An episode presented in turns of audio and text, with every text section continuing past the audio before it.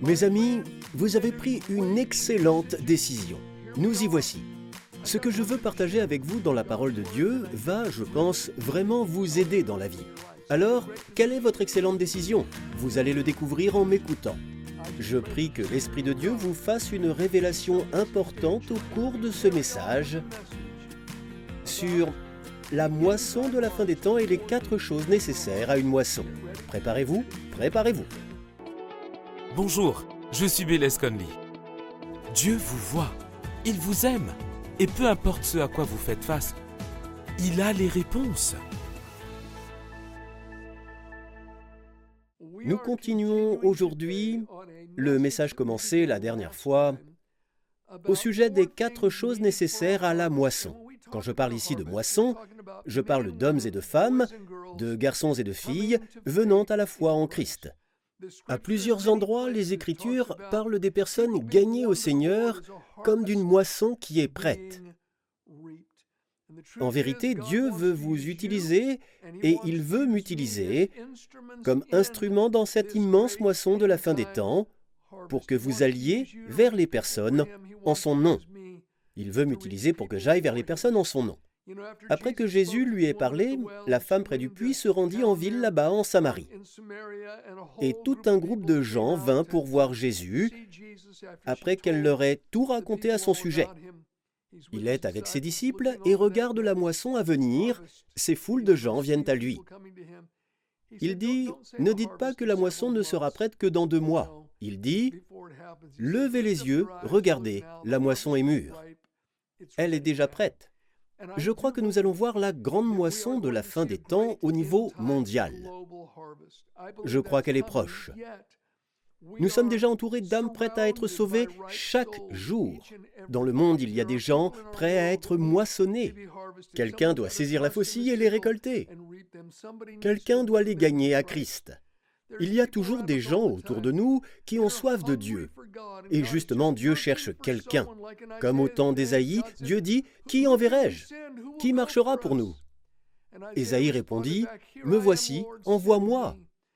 Puissions-nous être celui qui répond, Me voici, envoie-moi Bien, la dernière fois, nous avons parlé de quatre choses simples, nécessaires à la moisson. Sans ces quatre choses, pas de moisson. D'abord, il faut avoir la terre. Comprenons ce qu'est cette terre. La terre, c'est le cœur humain. Quand Jésus a raconté la parabole du semeur, le semeur qui semait la semence de la parole de Dieu, elle tombait dans le cœur des gens. La terre était bonne ou bien mauvaise, la terre était rocailleuse ou remplie d'épines, mais cette terre est le cœur. C'est avec le cœur que les gens croient. L'évangile n'est pas une approche intellectuelle, mes amis. Si on peut gagner quelqu'un à Christ juste par l'intellect, alors on pourra aussi les en dissuader par l'intellect. Si je peux vous persuader intellectuellement de confesser Jésus, quelqu'un peut venir après moi et vous en dissuader. Mais si on croit du fond du cœur, personne ne peut nous l'enlever, mes amis. C'est une affaire de cœur. Il faut utiliser au mieux notre intelligence et c'est bien de poser aux gens les bonnes questions. Mais à la fin, gagner des âmes pour Christ, c'est réaliser que notre cible est le cœur. Si nous manquons la cible, nous perdrons la moisson. C'est pourquoi la Bible dit Il a plu à Dieu dans sa sagesse de sauver les croyants par la folie de la prédication, pas par la folie des explications. Prêcher veut dire déclarer, ce n'est pas une explication détaillée. C'est simplement déclarer que Jésus est le Fils de Dieu, il est venu dans le monde, il est mort sur la croix, il est ressuscité des morts. Si vous avez confiance en lui et confessez le Seigneur, vous serez sauvés. Une déclaration aussi simple, le Saint-Esprit va l'utiliser et convaincre le cœur. C'est avec son cœur que la personne croit. On peut partager son témoignage, parler de ce que Christ a fait pour nous. Mais il faut comprendre qu'on doit le partager de cœur à cœur si on veut gagner une âme. Bien sûr, la semence, c'est la parole de Dieu. Jésus dit dans l'évangile de Luc, au chapitre 8, La semence, c'est la parole de Dieu. Les humains, selon Pierre, ne naissent pas d'une semence corruptible, mais d'une semence incorruptible, la parole de Dieu vivante et permanente. Nous devons partager la semence de la parole de Dieu. Notre témoignage, c'est bien, c'est super, mais il faut dire aux gens ce que les Écritures disent sur le salut. Je me souviens de l'histoire d'un vieux fermier. Il est assis devant chez lui et mâchonne un brin de paille. Il est assis là quand arrive un marchand. Il pense qu'il va vendre des casseroles ou autres à ce vieux fermier. Il arrive, la valise pleine des articles qu'il veut montrer, mais il se dit, eh bien, il faut que j'ai d'abord une conversation avec lui. Il faut que je trouve un terrain commun. Je brise la glace, puis je lui dis ce que je vends. Il dit Hé, comment allez-vous Il répond Je vais bien, très bien. Et vous, ça va Il répond Ça va. Il demande au fermier Hé, comment se porte votre maïs J'ai vu beaucoup de maïs par ici. Le fermier dit Du maïs J'ai pas de maïs. Il dit Vous n'avez pas de maïs Pourquoi n'avez-vous pas de maïs Il dit J'en ai pas planté de peur qu'il ne pleuve pas.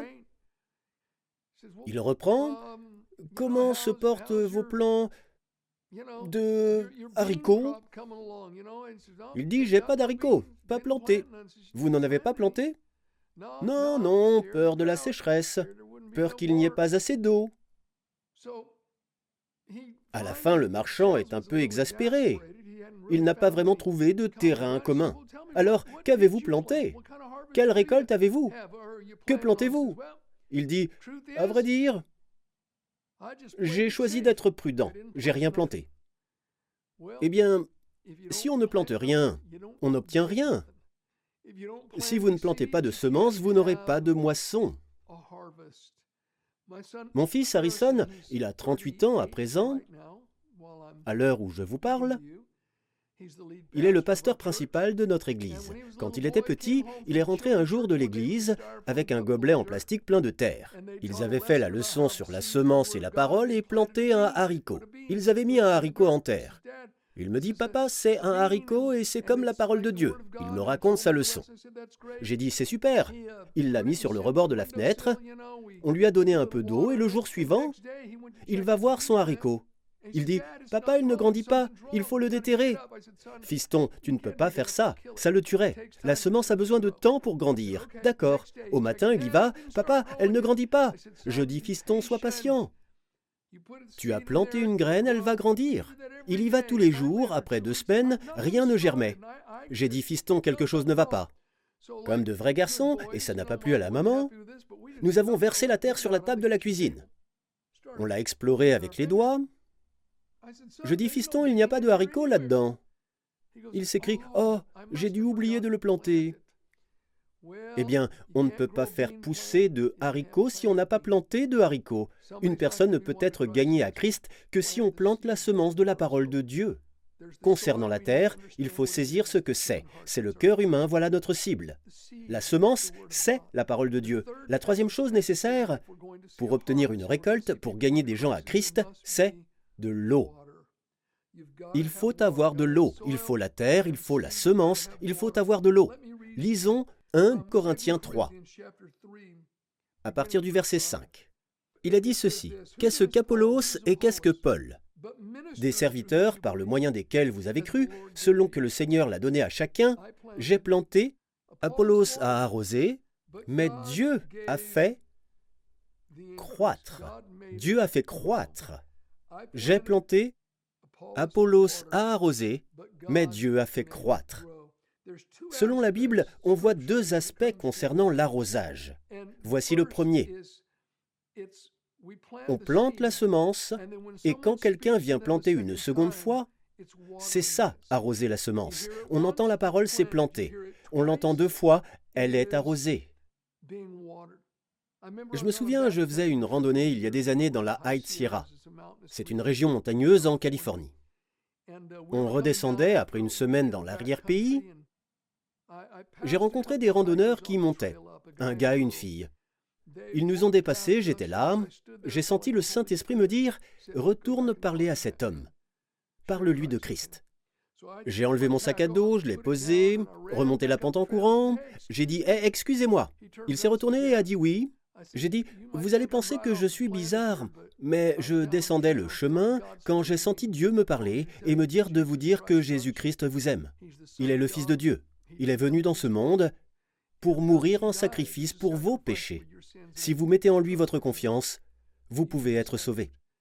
Il m'a regardé et a dit, Vous savez quoi? Vous êtes la troisième personne à me dire ça ces derniers jours. C'est très bizarre. Il m'a tourné le dos et a continué son chemin. Mais vous savez quoi? Quelqu'un avait planté la semence, quelqu'un d'autre l'avait arrosée. Moi aussi j'ai arrosé cette semence. Il faut avoir de l'eau pour l'arroser. La semence a besoin d'eau pour grandir. Le second aspect lié à cette action d'arroser est aussi très important. Jacques 5.7 dit Soyez donc patients, frères, jusqu'à l'avènement du Seigneur. Voici, le laboureur attend le précieux fruit de la terre, prenant patience à son égard jusqu'à ce qu'il ait reçu les pluies de la première et de l'arrière-saison. Bon, c'est une image qui montre comment Jésus va revenir? Il attend quelque chose. Il attend le précieux fruit de la terre. Pourquoi Christ n'est-il pas revenu? Parce que la grande moisson de la fin des temps n'est pas encore arrivée. Bon, à vrai dire, je crois que Jésus peut revenir n'importe quand. Je crois que c'est possible et que l'Église peut être enlevée à tout moment, et que nous pouvons être enlevés avec lui dans les airs. Alors nous serons pour toujours avec le Seigneur. Mais il y a des choses qui ne sont pas arrivées parce qu'une grande moisson se prépare.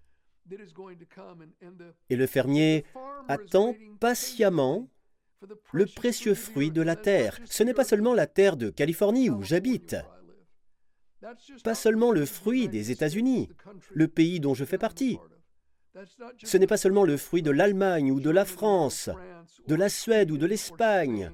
Ce n'est pas que le fruit de l'Europe ou que le fruit du Moyen-Orient. Ce n'est pas que le fruit de l'Afrique.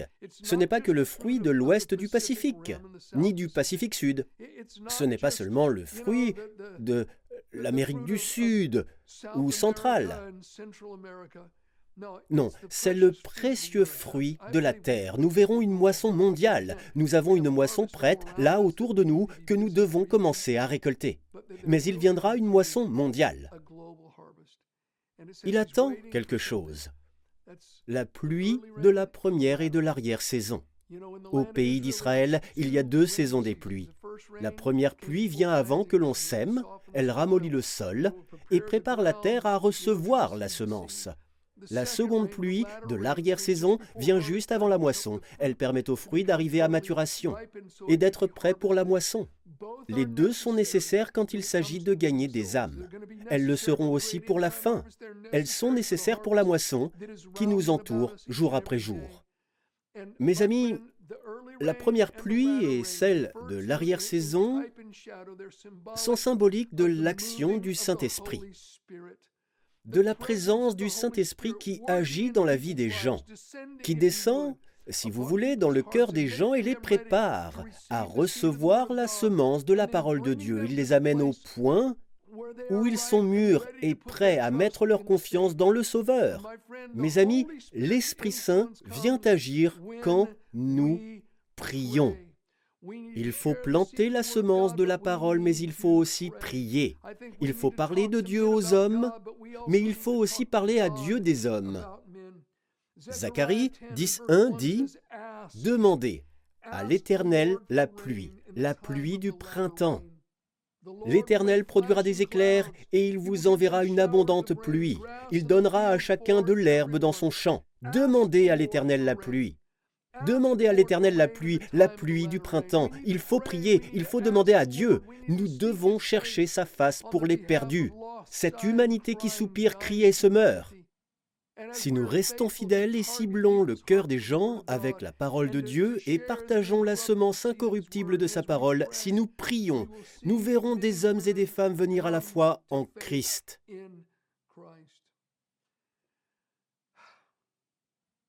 Une quatrième chose est nécessaire.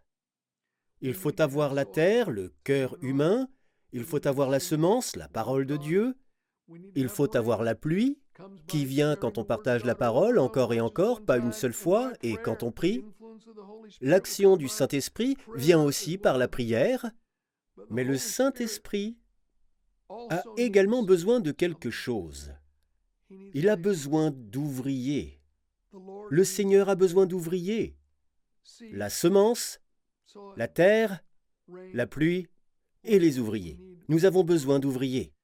Lisons dans Luc 10, 1, si vous voulez bien.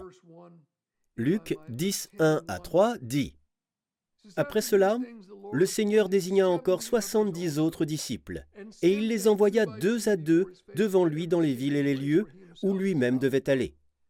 Il leur dit, La moisson est grande, mais il y a peu d'ouvriers. Priez donc le maître de la moisson d'envoyer des ouvriers dans sa moisson. Au verset suivant, Jésus dit, Allez, voici je vous envoie comme des brebis au milieu des loups. La moisson est grande, mais il y a peu d'ouvriers. Priez que le maître de la moisson littéralement pousse des ouvriers à travailler dans sa moisson. Il faut prier que le Seigneur envoie des ouvriers dans sa moisson. Priez que Dieu envoie des missionnaires, envoie des hommes et des femmes qui partagent l'Évangile, et qu'on implante des églises, qu'on établisse des églises qui gagnent les âmes autour du monde. Il faut prier que Dieu suscite des gens pour faire cela. Mais Jésus a dit, priez ainsi, puis il a dit, allez-y. Autrement dit, vous pouvez être la réponse à votre propre prière. Il faut prier que Dieu pousse des missionnaires, pousse des pasteurs, pousse des évangélistes, pousse des ouvriers dans sa moisson, mais vous aussi devez aller, aller vers vos collègues, vers les autres étudiants, vers vos voisins, vers vos amis, vers vos familles, vers vos connaissances et vers les inconnus. Il s'agit de vous et de moi, parlant individuellement, partageant notre vécu avec les gens. C'est faire ce que je fais en ce moment. Ceci est retransmis en plusieurs langues tout autour du monde, sur de multiples supports de médias sociaux. Nous nous efforçons de faire parvenir sa parole aux cœurs assoiffés. Nous faisons de notre mieux pour faire notre part, mais nous avons tous une part à faire, personne n'est exempt. Je réalise que peut-être vous me regardez et que vous êtes peut-être un homme d'affaires très prospère ou une femme d'affaires. Et la chose à laquelle vous vous sentez appelé, c'est de soutenir l'évangélisation. Je vous applaudis pour cela. Continuez à le faire. Je prie que Dieu vous donne une grande sagesse pour produire encore plus de ressources pour l'Évangile, et que vous aussi puissiez en jouir, et que vous transmettiez cet héritage aux enfants de vos enfants, comme les proverbes le disent au sujet d'un homme de bien. Dieu vous bénisse pour cela. Si vous n'y aviez pas encore songé, je prie pour que vous nous souteniez fortement, car nous aidons aux affaires du Maître, nous efforçant d'apporter l'Évangile aux quatre coins de la planète. Mais même si c'est votre appel principal, cela ne vous exempte pas de partager votre vécu, ni de parler à quelqu'un de Jésus. Il peut s'agir d'un associé en affaires, de membres du conseil d'entreprise, de membres de la famille, de quelqu'un avec qui vous engagez la conversation dans un restaurant. Dieu vous utilisera vous aussi. Je vais vous lire un passage. Proverbe 10.5 dit ceci. Celui qui amasse pendant l'été est un fils prudent. Celui qui dort pendant la moisson est un fils qui fait honte. Il ne faut pas dormir au temps de la moisson. La Bible nous le dit en Romains 13, 11. Cela importe d'autant plus que vous savez en quel temps nous sommes. C'est l'heure de vous réveiller enfin du sommeil, car maintenant le salut est plus près de nous que lorsque nous avons cru. Le retour de Jésus est plus proche que lorsque nous avons cru. Le jour où nous irons au ciel pour être toujours avec lui est plus proche que lorsque nous avons cru. Nous ne voulons pas passer notre vie à dormir. Ce que je dis, ce n'est pas que vous vous sentiez coupable. Pas du tout. Je veux juste vous aider à comprendre qu'il y a toujours des occasions, tout le temps, de partager l'Évangile. Si nous sommes suffisamment audacieux et obéissants au Seigneur pour le faire, il a besoin d'ouvriers. Il y a de la terre, c'est le cœur humain. Il y a la semence, c'est la parole de Dieu. Puis on a besoin de la prière, on a besoin d'eau. Il faut prier pour l'influence de l'Esprit de Dieu.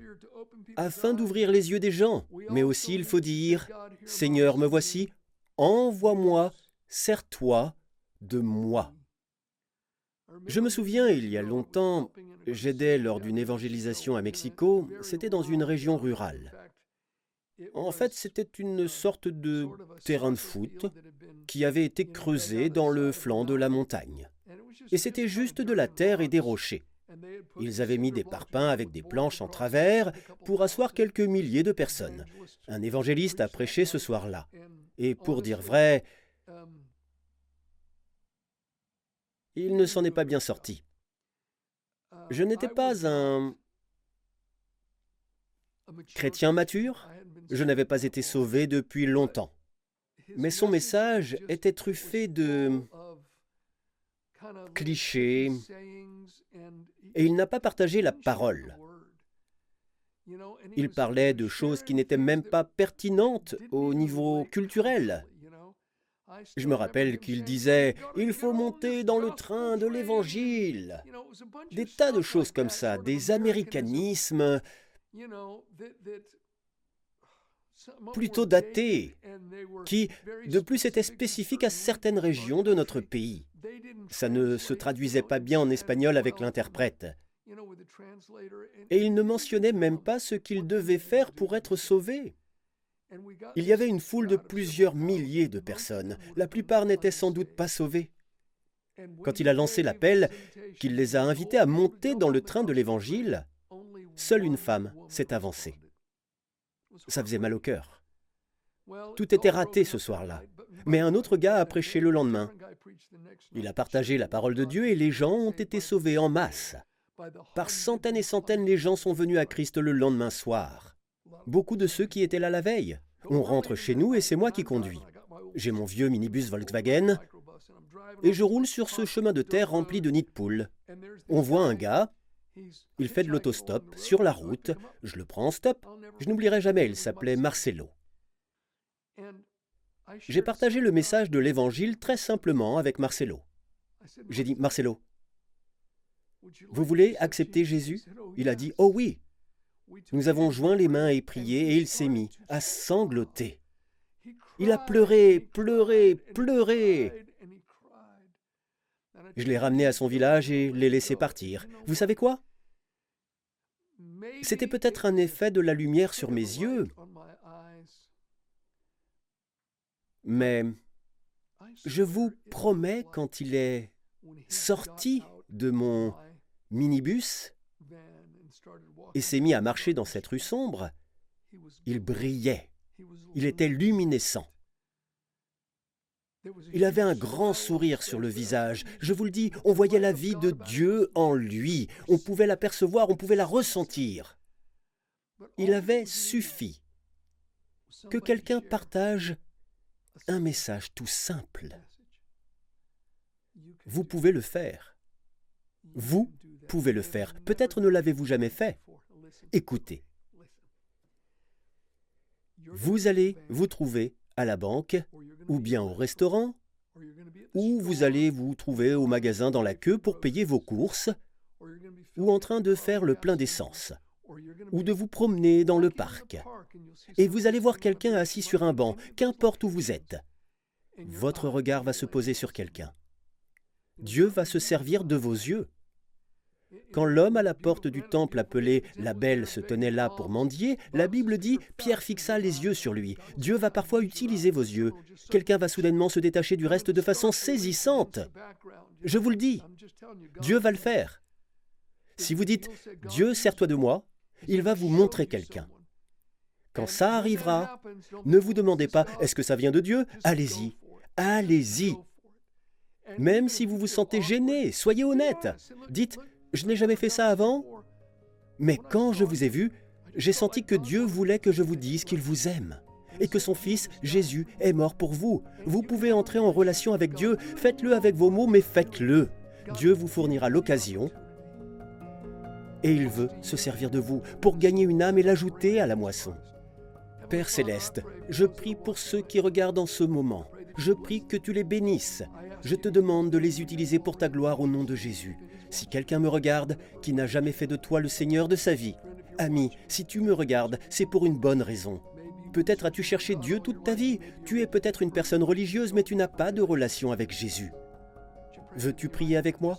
Dis Jésus à voix haute. Dis Jésus, viens dans mon cœur. Je crois en toi. Je crois que tu es le Fils de Dieu. Je crois que tu es mort sur la croix pour moi. Dis-lui. Je crois que tu es mort pour moi sur la croix, Jésus. Je crois que tu es ressuscité des morts. Et je te demande maintenant d'être mon Seigneur et mon Sauveur. Amen. Amen. Amen. Nous attendons de vos nouvelles. Je prie que Dieu vous bénisse richement. Dans le précieux, le puissant, le merveilleux nom de Jésus. À bientôt. Nous connaissons tous des moments difficiles dans la vie. Les tempêtes de la vie peuvent toucher tout le monde. Mais peu importe ce que vous traversez, Dieu a des réponses pour vous. Il connaît un chemin que vous pouvez suivre. J'en ai moi-même fait l'expérience. Dieu m'a libéré du désespoir le plus profond et de la toxicomanie. Je suis convaincu qu'il peut aussi vous aider. Je vous raconte mon histoire dans le mini-livre Il y a toujours de l'espoir. Téléchargez gratuitement le livre au format PDF. Il vous suffit de vous rendre sur belaise-conley.fr slash espoir pour découvrir comment Dieu vous offre à vous aussi un nouvel espoir.